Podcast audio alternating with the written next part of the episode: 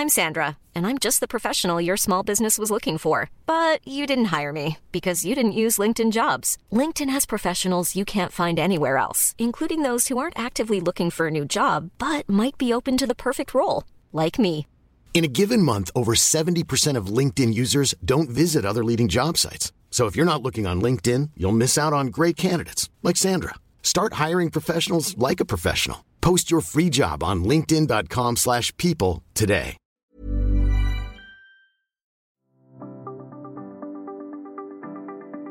El liderazgo comienza con la capacidad que tenemos de liderarnos a nosotros mismos.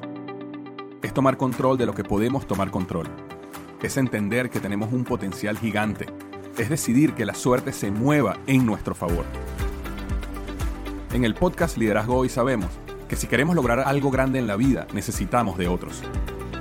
Necesitamos liderar, influir, inspirar, transformar. Es entender que la vida no es sobre mí, sino sobre nosotros. Es convencerse de que al frente de nosotros tenemos una gran aventura, algo que nos llama, que nos enciende el corazón y nos dice que allá afuera hay algo grande, esperando a que le digamos sí. Y que el éxito es inevitable. Bienvenido y bienvenida al podcast Liderazgo Hoy con Víctor Hugo Manzanilla. Los mejores días de tu vida están al frente de ti. Hola, ¿qué tal? Bienvenido al podcast Liderazgo Hoy. Estoy súper contento una semana más de estar contigo trayéndote temas sobre productividad, sobre negocios y sobre liderazgo. Hoy voy a estar hablando de un tema que es el inicio de algo que yo creo que es mucho más grande. Eh, ha habido un par de momentos en mi vida donde como que mi cerebro ha empezado a hacer ciertas conexiones, ¿no? Y esas conexiones han terminado siempre en algo mucho más grande, como por ejemplo el libro Despierta tu héroe interior, nació de ciertas conexiones y cosas que estaban pasando en mi vida que yo empecé a unirlas y poco a poco fui creando esta idea que se transformó en el libro Despierta tu héroe interior, el, el, modelo de negocios, el método, perdón, de negocios EGM también vino de una conexión de experiencias y, y un momento en mi vida donde yo empecé a sentir como que habían cosas que encajaban. Y dedicando tiempo a pensar, eh, logré llegar junto con mi socio César Quintero a este método. Estoy pasando exactamente por la misma situación en estos momentos. Hay ciertas ideas que están empezando a conectar en mi mente y me están empezando a entusiasmar en un proyecto nuevo que eh, siento que posiblemente podría terminar en un libro, estoy hablando tres años a partir de hoy. Pero lo que voy a hablar hoy en el podcast es este primer intento de sacar estas ideas afuera. Y eh, me encantaría que luego que escuches este episodio, si me puedes escribir por Instagram, arroba vhmanzanilla, o me puedes escribir a vh, o sea, vh arroba como tú quieras, y me dejes eh, saber qué, qué te parecen estas ideas como concepto para, para un libro o, algo mucho más grande que quiero hacer en el futuro. Y entonces este episodio lo denominé las siete fuerzas del éxito, las siete fuerzas del éxito. Y básicamente lo que quiero plantear acá es, es que existen siete, si lo pudiéramos llamar siete vectores en nuestra vida, donde dependiendo en dónde estemos nosotros en cada uno de estos vectores, eh, vamos a tener mucha más probabilidad de tener éxito en la vida o no. Y de hecho, a medida que estamos en, digamos, en un lugar óptimo en cada uno de estos siete, vamos a tener una mejor vida. Si en alguno de ellos eh, eh, estamos en un punto muy, digamos, negativo o muy bajo en cada uno de estos siete vectores, entonces puede ser que ese, ese pilar o esa fuerza eh, del éxito hunda todas las demás. Entonces eso es un poco lo que quiero empezar a, conversar ahora y, verlo así, verlo como que este es un, el inicio del diálogo, de algo que va a ser mucho más grande en el futuro. Ahora, antes de comenzar, quería contarte que voy a estar en Ciudad de México, así que si estás en México, por favor no dejes de venir a visitarme. Voy a estar en Ciudad de México del primero al 3 de junio del año 2023. Primero al 3 de junio del año 2023 y voy a estar en el lanzamiento del libro El Emprendedor Inteligente. Te cuento dos lugares donde me encantaría que estuvieras para que nos viéramos. El primer lugar es el jueves primero de junio. Voy a estar a las 5 pm, 17 horas, 5 pm, Voy a estar en el lanzamiento del libro en la tienda Sanborns eh, de los Azulejos. La dirección es Francisco L. Madero 4, Centro Histórico, Ciudad de México, Sanborns Madero Los Azulejos, Apolonio. Voy a estar en la presentación del libro El Emprendedor Inteligente. Voy a estar junto con Manuel Sotomayor. Y también me encantaría que estés conmigo el sábado 3 de junio a las 12 del medio, no, perdón, a la 1 pm, perdón, a la 1 pm voy a tener una firma de libros en Sanborns Plaza Satélite, también en Apolonio, Sanborns Plaza Satélite. Es un evento especial para firma de libros a la 1 pm el sábado 3 de junio. ¿Ok? Entonces, este, me encantaría, me encantaría si vives en Ciudad de México o cerca de Ciudad de México que nos conociéramos en persona durante el lanzamiento del libro El Emprendedor Inteligente Voy a estar allá eh, estos tres días, voy a estar en gira de medios, televisión, radio, entrevistas con periódicos, pero voy a estar en esos dos momentos disponible para conversar y conocerte. Entonces, espero verte allá en Ciudad de México. Ahora, entremos al tema del podcast, las siete fuerzas del éxito. Eh, te explico cómo yo planteo esta idea. Eh, en cada una de estas fuerzas, vela como que hay un espectro entre dos extremos. Hay un extremo donde tienes, digamos, bueno, mejor dicho, lo, voy a mencionar, es uno de los extremos y hay otro extremo. Y a mí me encantaría que a medida que vamos discutiendo cada una de estas fuerzas, estas fuerzas, perdón, eh, te preguntes en qué, en qué extremo estás o hacia qué lado estás. Definitivamente no es bueno estar en ninguno de los extremos, pero sí es bueno estar hacia uno de los lados con un poquito más. Y voy a ir hablando de eso a medida que tenemos o discutimos cada una de estas fuerzas. Entonces, la primera fuerza yo la llamo la fuerza de la resistencia. Y tenemos en un extremo la, la no resistencia y tenemos en el otro extremo la alta resistencia. Y con esto me refiero a que nosotros como seres humanos tenemos una tendencia a disfrutar y a buscar la comodidad o la resistencia al crecimiento, el desarrollo, la, generación de fuerza. Eh, eh, el ejemplo más sencillo que yo te puedo explicar en este caso es cuando uno va a un gimnasio, por ejemplo, hay gente que le encanta el gimnasio y disfruta mucho el proceso de hacer ejercicio, el proceso del dolor de hacer ejercicio. ¿Por qué? Porque son personas que tienden más a la resistencia, es decir, buscan caminos, buscan oportunidades, buscan experiencias que los lleven a crecer el músculo, en este caso, si es el gimnasio. Pero este ejemplo no solo funciona en el gimnasio, este ejemplo funciona perfectamente en cualquier cosa de la vida. Hay personas que siempre están buscando la comodidad. Hay personas que no pueden enfrentarse a ninguna situación donde la comodidad no sea el centro y ya automáticamente eh, la evitan. Es decir, no, no pueden dormir medio eh, en disconfort o no pueden hacer un esfuerzo un poco grande en algo porque normalmente eh, rechazan la resistencia. Esas personas, cuando una persona rechaza siempre la resistencia, es una persona que crece débilmente. Crece débilmente tanto muscularmente, cuando hablamos en el caso del ejercicio, pero crece débilmente también mentalmente, ¿ok? Y de carácter. Entonces es muy difícil llegar a ser una persona exitosa cuando eh, siempre estás evitando el desconfort. Cuando uno está en una situación incómoda, eh, ese es el momento donde uno está creciendo y aprendiendo a manejar tus emociones, tu decisión, tu disciplina.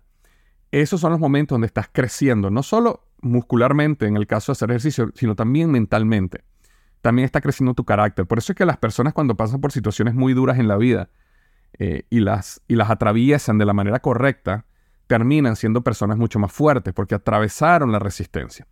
Entonces, definitivamente nosotros no queremos de manera intencional crear situaciones demasiado graves o, digamos, catastróficas en nuestra vida. Nadie quiere forzar ese tipo de cosas, pero nosotros sí podemos día a día buscar situaciones donde nos enfrentemos a una resistencia. Nuevamente, de la misma manera que nosotros vamos a un gimnasio a propósito, intencionalmente, estamos buscando crecer nuestro aspecto físico, nuestra musculatura, nuestra capacidad cardiovascular o pulmonar, nosotros también podemos someternos a situaciones. Yo te doy un ejemplo de algo que, me, está pasando en este momento. Yo tengo un cliente, uno de mis clientes de business coaching, de coaching de negocios, que realmente me hace la vida imposible, o bien difícil, no imposible, estoy exagerando un poco, pero me hace la vida bien difícil.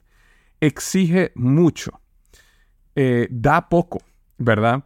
Y bajo mi concepto de mi cliente ideal, esta persona no debería ser uno de mis clientes. De hecho, la realidad es que yo no lo necesito como cliente. La realidad es que no necesito el dinero que me está pagando. Aparte es el cliente que menos me paga el dinero. No, no, no te ha sucedido que el cliente que más barato le has cobrado por alguna razón u otra, que no vale la pena ni siquiera entrar en por qué, se queja de todo, exige más de lo que, que exigen todos los demás. Entonces, en varios momentos yo estaba a punto de despedir a este cliente. Sin embargo, una de las cosas que este cliente me ha dado es que me ha ayudado a crecer mucho. Me ha ayudado a crecer, me ha ayudado a convertirme en un mejor coach, me ha ayudado a prepararme mejor porque cada vez que voy a una sesión con esta persona, tan con estas empresas, de hecho son con el equipo de liderazgo de esta empresa, son tan exigentes todos y son tan quejones todos que me obligan a prepararme a un nivel que normalmente yo no lo hago.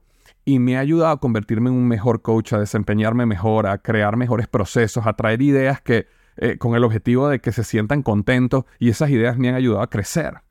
Entonces, no lo he despedido, no porque no merezca ser despedido, merece ser despedido.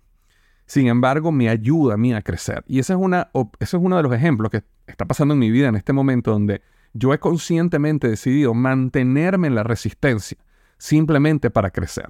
La pregunta es, en tu vida, ¿en qué te estás tú manteniendo en la resistencia? Para crecer. ¿En qué, en qué, qué estás haciendo tu día a día, en tu trabajo, en tu negocio, llamadas telefónicas, contactos en frío, este, presentaciones, eh, salir en la, eh, o, trabajar en la noche en tu proyecto, o los fines de semana cuando todo el mundo está en un asado. ¿Qué estás haciendo tú para construir tu resistencia? Entonces, ese es la primera, el primer vector, el vector de la resistencia. Tenemos un extremo, gente que disfruta y crece en la resistencia, y tenemos el extremo de la gente que evita la resistencia, que evita la comodidad, y en consecuencia crecen como seres humanos débiles en la vida. Entonces, esa es la número uno. La número dos tiene que ver con la perspectiva. Y cuando hablo de perspectiva, me refiero a que los extremos de la perspectiva son la perspectiva en el largo plazo y la perspectiva en el corto plazo. Las personas que viven en una perspectiva de corto plazo son personas que normalmente son controladas por sus estados emocionales. Son personas que están enfocadas siempre en el placer al corto plazo y están controladas, están controladas por el hecho de evitar el dolor en el corto plazo. Yo muchas veces he hablado en mi podcast y lo explico claramente en mi libro Tu momento es ahora sobre este concepto de que el cerebro siempre está buscando evitar el dolor y buscar el placer, ¿verdad? Entonces, bajo ese concepto que he explicado muchas veces, eh, cuando tú eres una persona que tiene una perspectiva en corto plazo, siempre estás buscando el placer inmediato. Siempre estás buscando, oye, qué sabroso es esa dona que me puedo comer en este momento, o qué sabroso es tomarme este, este descanso ahorita, o déjame mejor ver esta película o terminar de ver esta serie eh, por esta semana y la semana que viene comienzo mi proyecto. ¿Por qué? Están buscando placer. Placer en el corto plazo. Y cualquier cosa que sea dolorosa, que está muy conectada con la resistencia, la evitan de manera rápida. Ahora, las personas que están pensando en el largo plazo, que tienen siempre una visión en qué, qué es lo que yo pretendo hacer y vivir 5 o 10 años a partir de hoy, son personas que no es que no están controladas por las emociones, sino que se dejan controlar más por las emociones del largo plazo, por las emociones que van a dominar tu vida en el futuro. Eh, en consecuencia, eh, las reglas del dolor y el placer juegan a su favor. ¿Por qué? Porque si yo ahorita me dedico todo este mes a ver series de Netflix, eso será muy placentero en el corto plazo. Y, será, y, el dolor será muy poco, digamos, en el corto plazo. Pero en el largo plazo no va a ser placentero. Me va a, me va a mantener atado a la vida que no quiere, me va a mantener atado a una situación que yo no quiero seguir viviendo. Mientras que el dolor en el largo plazo va a ser muy alto, porque no voy a poder crecer y tener el negocio que quiero, la vida que quiero, vivir las cosas que quiero vivir, eh, conseguir las ambiciones que quiero tener. Y todo eso tiene que ver con perspectiva en el corto plazo y perspectiva en el largo plazo. Entonces, cuando, cuando hablamos de este espectro, de este vector eh, o esta fuerza del éxito, la pregunta que debes hacerte es, ¿yo soy una persona que siempre piensa en corto plazo o yo soy una persona que piensa en largo plazo? ¿Es mi perspectiva en el ahora o es mi perspectiva en el futuro? Ahora, con esto no quiero decir que tú no vivas el ahora. Es muy diferente vivir el ahora y es muy diferente estar presente en el ahora. No me estoy refiriendo a eso. Me refiero a que tus decisiones que están controladas por tus estados emocionales están basadas en estados emocionales del corto plazo versus los estados emocionales que tú vas a conseguir en el largo plazo. Y eso va a transformar completamente tu vida. Porque una persona que, digamos, está manejando y se le atraviesa a alguien, y esa persona que se le atraviesa, eh, eh, en el momento de ira y rabia, decide acelerar el vehículo y chocarlo porque se te atravesó, o decides bajar el vidrio para no ser tan extremo como que aceleraste el vehículo y lo chocaste, pero para no ser tan extremo, bajas el vidrio y le dices cuatro groserías, o como ha hecho pasado, una persona viene y saca una pistola, saca un arma y le mete un tiro a alguien porque se le atravesó en una autopista, Esos son personas que tienen una perspectiva en el corto plazo y ellos necesitan seguir, eh, eh, manejar o ser controlados por las emociones que sienten en el momento. Eh, hay un estudio que se hizo, y estoy seguro que has escuchado este estudio, el estudio de los marshmallows, donde a los niños le daban un marshmallow y lo ponían enfrente de ellos en un plato y le decían, si esperas a que yo vuelva, te doy, y el marshmallow continúa aquí, te doy otro. Si te lo comes, no vas a tener más. Y habían niños que no aguantaban, que simplemente veían el marshmallow, esperaban un rato y después no aguantaban más y se lo comían. Mientras que habían niños que eran capaces de esperar que llegara eh, otra vez el, científico o la persona y cuando veía que no se habían comido el marshmallow le ponía otro. Ellos hicieron un seguimiento de estos niños y determinaron que estos niños que eran capaces de eh, diferir la satisfacción inmediata y esperar por una mejor satisfacción en el futuro, fueron personas mucho más exitosas en el futuro. Entonces nosotros tenemos que hacernos la pregunta en esta fuerza del éxito, ¿nosotros somos personas de perspectiva en el corto plazo o somos personas con la perspectiva en el largo plazo? Ese sería el número dos, ¿ok? te hablé hace un minuto, número uno tiene que ver con la resistencia, número dos tiene que ver con la perspectiva, número tres tiene que ver con la mentalidad. Y cuando hablo mentalidad, y hay un libro fantástico que se llama eso, mentalidad o mindset, habla de este concepto de que existen personas que tienen una mentalidad estática y existen personas que tienen una mentalidad de crecimiento o dinámica. Las personas que tienen una mentalidad estática son personas que creen de que ya tú aprendiste lo que tenías que aprender, de que si tú no eres bueno para algo, no eres bueno para algo, si tú no naciste con una habilidad, no la tienes, que eh, eh, no vale la pena arriesgarse porque lo que sale del riesgo es, es un potencial fracaso esas personas tienen una mentalidad estática. Ellos creen que el ser humano o tu persona eres como eres y punto. Las personas con mentalidad dinámica o de crecimiento son personas que creen que todo se puede aprender, que la mente está en, crecimiento constante, que uno puede desarrollar nuevas habilidades, que eh, cualquier eh, situación que uno eh, enfrente te lleva a crecer y desarrollarte de una mejor manera. Y ese concepto interno que muchos tenemos es totalmente transformador.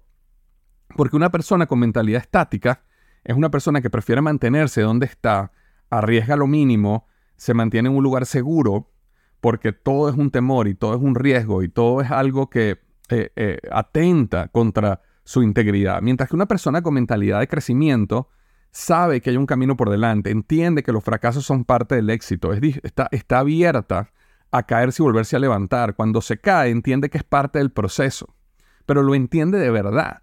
Entonces su estado emocional no se destruye cada vez que hay un fracaso, cada vez que recibe un no, cada vez que recibe rechazo, sino que más bien lo ve como una oportunidad de aprender y crecer y posicionarse de una mejor manera en el futuro. Eh, ese libro, Mindset, lo habla a, una, un detalle tremendo y es un libro fantástico. Sin embargo, creo que este concepto es uno de los conceptos de estas fuerzas del éxito. Las personas que entienden y tienen esta mentalidad de crecimiento son personas que naturalmente van a llegar a ser mucho más exitosas en el futuro en cualquier cosa, ¿ok? Y cuando hablamos de éxito no necesariamente estoy hablando de éxito económico. Eh, estoy hablando que una, persona que tiene 50 años y toda su vida ha deseado aprender a tocar guitarra. Bueno, existen personas que tienen 50 años, nunca han tocado una guitarra y creen, están convencidas de que pueden aprender a guitarra. Y a los 50, 60 años deciden empezar a tocar guitarra como un hobby para aprender. Hay personas que tienen 50, 60 años y dicen, no, ya, a mí se me pasó el tiempo. Ya no hay nada que aprender. Ya si hubiera, si hubiera tenido 20, si hubiera tenido 15 años, ahí se hubiera podido aprender. Ya no. A eso me refiero. Entonces, ¿quién es la persona que va a vivir una mejor vida? ¿Quién es la persona que va a vivir la mejor cantidad de experiencias? ¿Quién es la persona que va a estar viviendo su vida al máximo cada momento de su vida? La persona que tenga una mentalidad de crecimiento, porque es una persona que se arriesga a nuevas experiencias a nuevos proyectos, a nuevos negocios, a nuevas relaciones, a muchas cosas que te van a estirar en tu vida sabiendo que vas a tener malas experiencias en ese camino, fracasos, caídas, pero que el proceso es un proceso de crecimiento y desarrollo. Entonces ese, es el, ese digamos que es el tercero, la tercera fuerza. La cuarta fuerza tiene que ver con la mentalidad, lo que llamamos en inglés el net zero sum game o el, o el otro extremo sería la abundancia. Ahora, ¿qué me refiero yo cuando uno habla de net zero sum? Cuando yo, en inglés, net zero sum o la suma termina en cero, ¿ok? Lo que quiere decir es que la suma neta es cero. Básicamente es una mentalidad de que el mundo es como un, es como una, es como un pastel. Es un pastel, un pastel limitado. Entonces, el éxito mío, mientras yo más éxito tengo, eso quiere decir que le tengo que quitar el éxito a los demás. Mientras que las personas que tienen una mentalidad de abundancia entienden que ese pastel no es finito, crece con el tiempo. Entonces, una persona con mentalidad de net zero, sum game, o en español, con una mentalidad de suma neta cero, si eh, no te va a querer ayudar, no te quiere eh, colaborar con un prospecto para que tú crezcas tu negocio, no quiere decirle a sus amigos eh, que tú acabas de lanzar un proyecto para que te ayuden, porque en su cabeza piensa de que si te ayuda a tener éxito a ti, esa persona va a tener menos éxito. Esa es la persona que se molesta o le da envidia cuando ve que tú tienes éxito. ¿Por qué? Porque piensa que si tú tienes cada mientras más éxito tú tienes, menos valor tiene esa persona. Y, y, eso te lleva a vivir una vida donde terminas solo, terminas solitario y terminas una vida amargada y triste. Ahora, las personas que entienden el concepto de abundancia, entienden que la riqueza se crea. Es como, es como, es como el amor, ¿verdad? Uno, porque, porque tú ames más, porque tú ames a un hijo con todo tu corazón y de repente tienes otro hijo, tú no tienes que dividir el amor entre dos hijos. Tú, tú logras amar a los dos con todo tu corazón. Y, y eso es lo que es inclusive un concepto bien difícil para uno entender cuando uno es niño. Y de ahí vienen las preguntas que muchas veces uno le hacía a sus padres y que mis hijos me hacen hoy a mí. Eh, papi, ¿a quién más amas tú? ¿A, mi hermanito o a mí? ¿A mi hermana o a mí? Y la razón que hacen esas preguntas es porque todavía en sus mentes ellos tienen esta mentalidad de suma neta cero. Eh, es decir, si tú tienes un, un, pote y ese pote está lleno de amor y todo ese amor era para mí, pero ahora nació mi hermana, entonces ahora ese pote se dividió entre dos. Cuando la realidad es que no es así. Los que somos padres sabemos que el amor nunca se dividió entre dos. Bueno, exactamente igual sucede con la riqueza, con las relaciones, con las oportunidades en el mundo.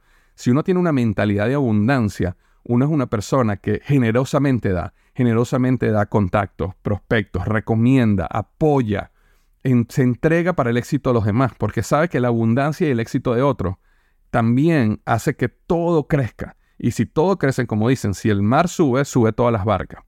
Entonces, la pregunta es, en el mundo de la suma neta cero, ¿dónde te encuentras tú? ¿Eres una persona que cree y siente eso? ¿Eres una persona que te molesta cuando los demás tienen éxito o gente cercana a ti tiene más éxito que tú? ¿Eres una persona que no te gusta apoyar y ayudar a los demás para que tengan éxito porque sientes que te están quitando una oportunidad a ti? ¿O eres una persona que tiene una mentalidad de abundancia? Es una persona que más bien da generosamente, te encanta ver el éxito de los demás, aunque tú no estés teniendo tanto éxito como quisieras, pero crees dentro de ti que mientras más tú ayudas a los demás, más creas un mundo de abundancia y en consecuencia tú vas a salir beneficiado también y bendecido por eso. Esa es la cuarta fuerza. La quinta fuerza tiene que ver con, eh, en inglés lo llamamos skin in the game o no skin in the game. Tiene que ver con arriesgar el pellejo o no arriesgar el pellejo. Arriesgar el pellejo quiere decir que, que tú intencionalmente te colocas en situaciones donde tú arriesgas parte de lo que tú eres y de lo que tú vales y de, tu, de lo que tienes para ponerte en una posición de entregar el mayor valor posible, de maximizar tu productividad, de ponerte contra una esquina para forzar tu mayor desempeño. Mientras que las personas que no ponen, que no tienen, que no ponen pellejo, son aquellas personas que buscan siempre cómo ganar independientemente del resultado. Y eso sucede mucho, por ejemplo, en el mundo del empleado versus el mundo del emprendedor, eh, simplemente utilizándolo como un ejemplo. Cuando uno es empleado, uno vive bajo el concepto donde tú a mí me pagas independientemente de los resultados. Ahora, sabemos que eso no es así porque si no das resultados en un tiempo, igual te despiden. Pero al principio, tú esperas recibir dinero independientemente de si el primer mes te va muy bien o no te va muy bien, tú vas a seguir recibiendo tu sueldo, ¿verdad?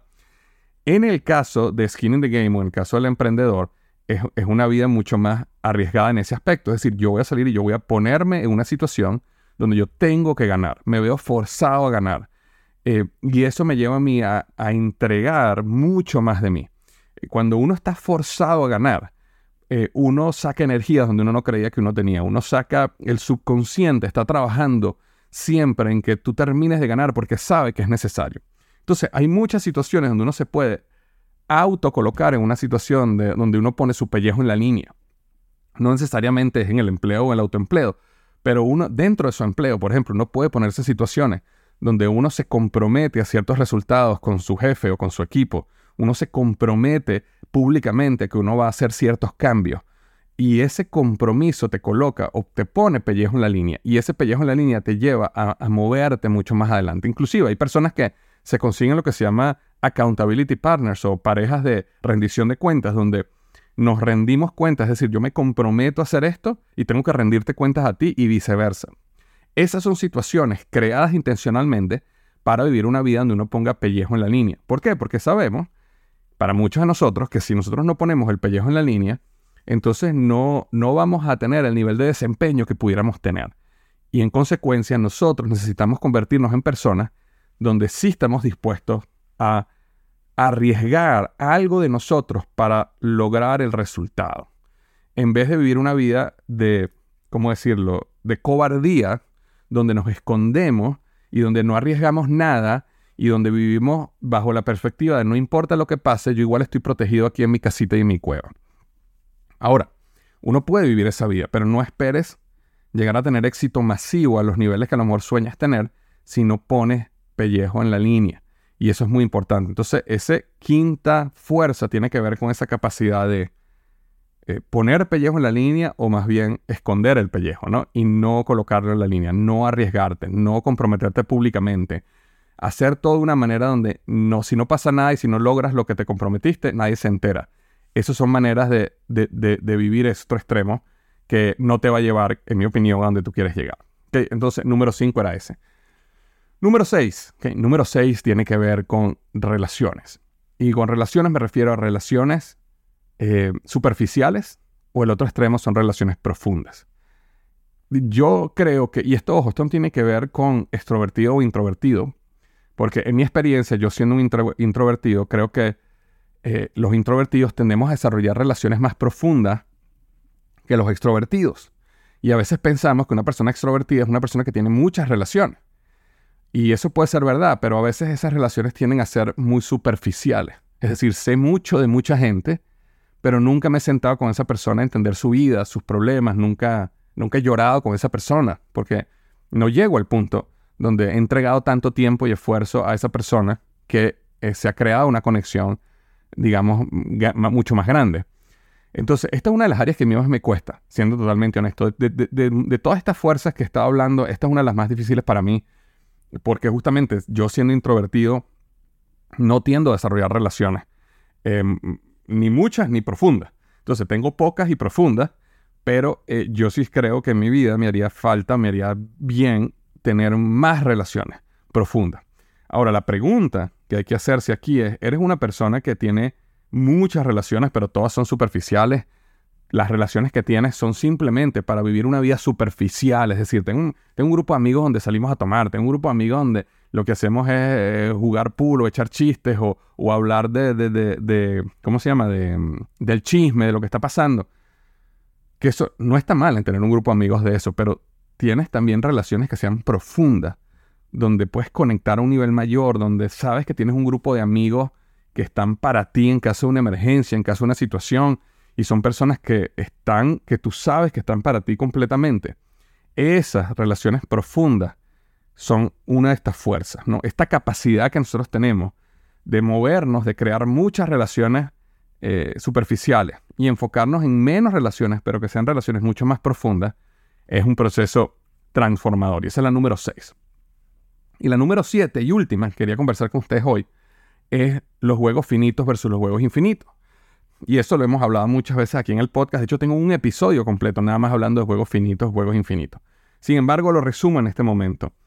Eh, en la vida existen dos tipos de juegos. Existen los juegos finitos, que son los juegos que conocemos nosotros, por ejemplo, en la mayoría de los deportes, que es que hay un principio, hay un final, hay un coach, este, hay un árbitro, hay unas reglas, hay un ganador y hay un perdedor, ¿verdad? Entonces, eso este, es lo que, esto es lo que llamamos un, juego finito.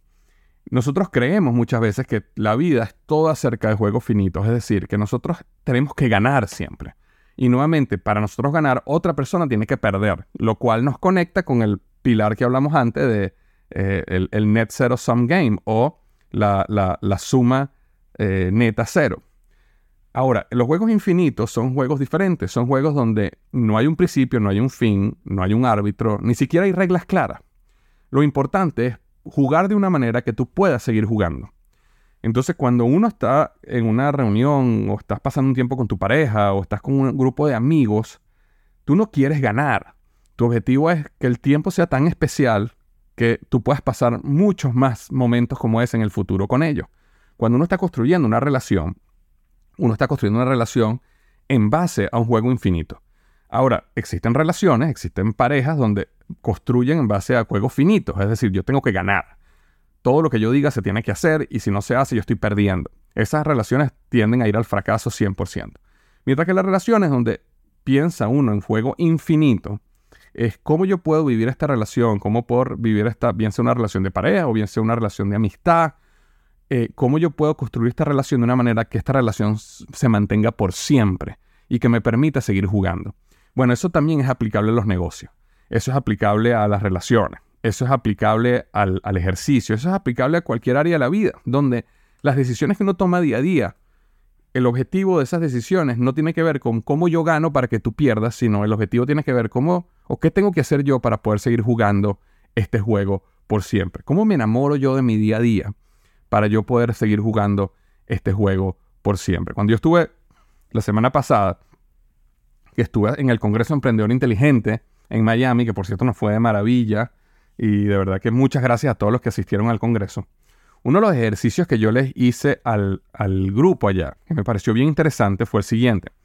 Yo les, yo les pedí a todo el mundo en el teatro que escribieran cómo sería un miércoles ideal para ellos. ¿verdad? Y entonces la gente dedicó unos cinco minutos en escribir cómo sería su miércoles ideal, ¿no?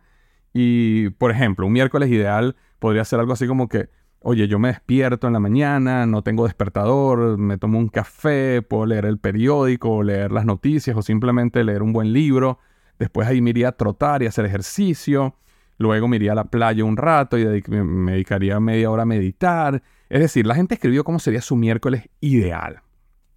Luego de esos cinco minutos yo les pregunté este, que escribieran cómo sería su miércoles real o cómo es su miércoles real. ¿no? Y, mucha gente se reía porque cuando empezaron a escribir su miércoles real, que tenía que ver con me tengo que despertar a las 5 de la mañana, tengo que estar bañarme, tengo que estar listo, el colegio, los niños, peleando con mi pareja porque las cosas no están listas, después tenemos que agarrar el tráfico para llevar al colegio y cuando, cuando por fin llego a la oficina ya he peleado con tres personas. Entonces la gente escribió su vida ideal y luego escribió su vida real.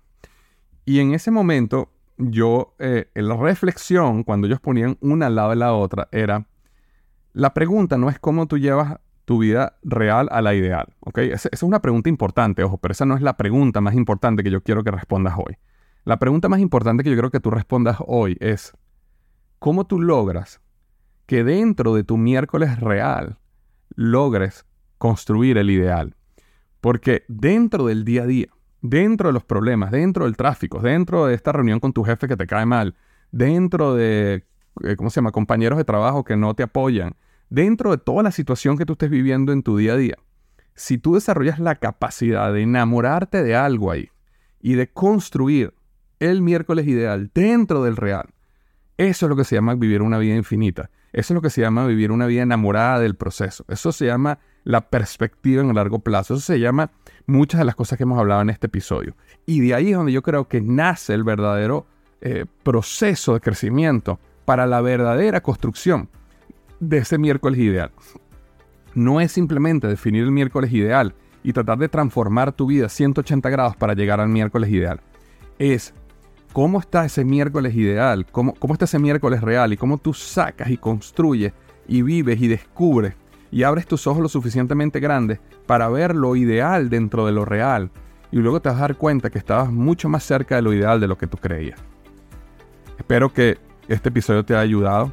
Estas siete fuerzas del éxito que normalmente, que, nuevamente, perdón, es simplemente una, el inicio de una conversación que creo que eventualmente se va a convertir en algo más grande.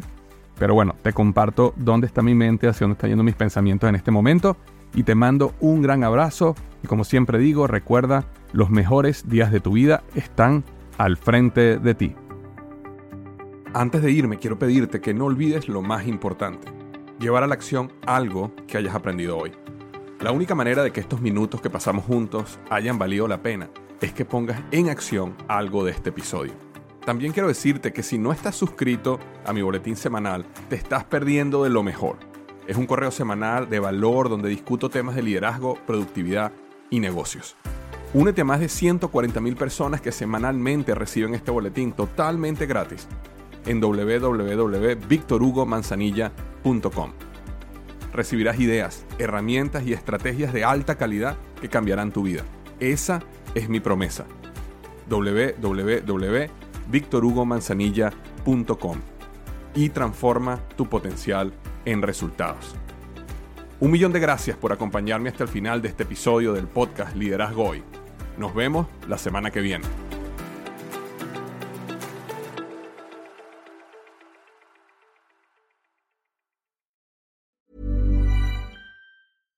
Mom deserves the best, and there's no better place to shop for Mother's Day than Whole Foods Market. They're your destination for unbeatable savings, from premium gifts to show-stopping flowers and irresistible desserts. Start by saving 33% with Prime on all body care and candles. Then get a 15-stem bunch of tulips for just $9.99 each with Prime. Round out Mom's menu with festive rosé, irresistible berry chantilly cake, and more special treats. Come celebrate Mother's Day at Whole Foods Market.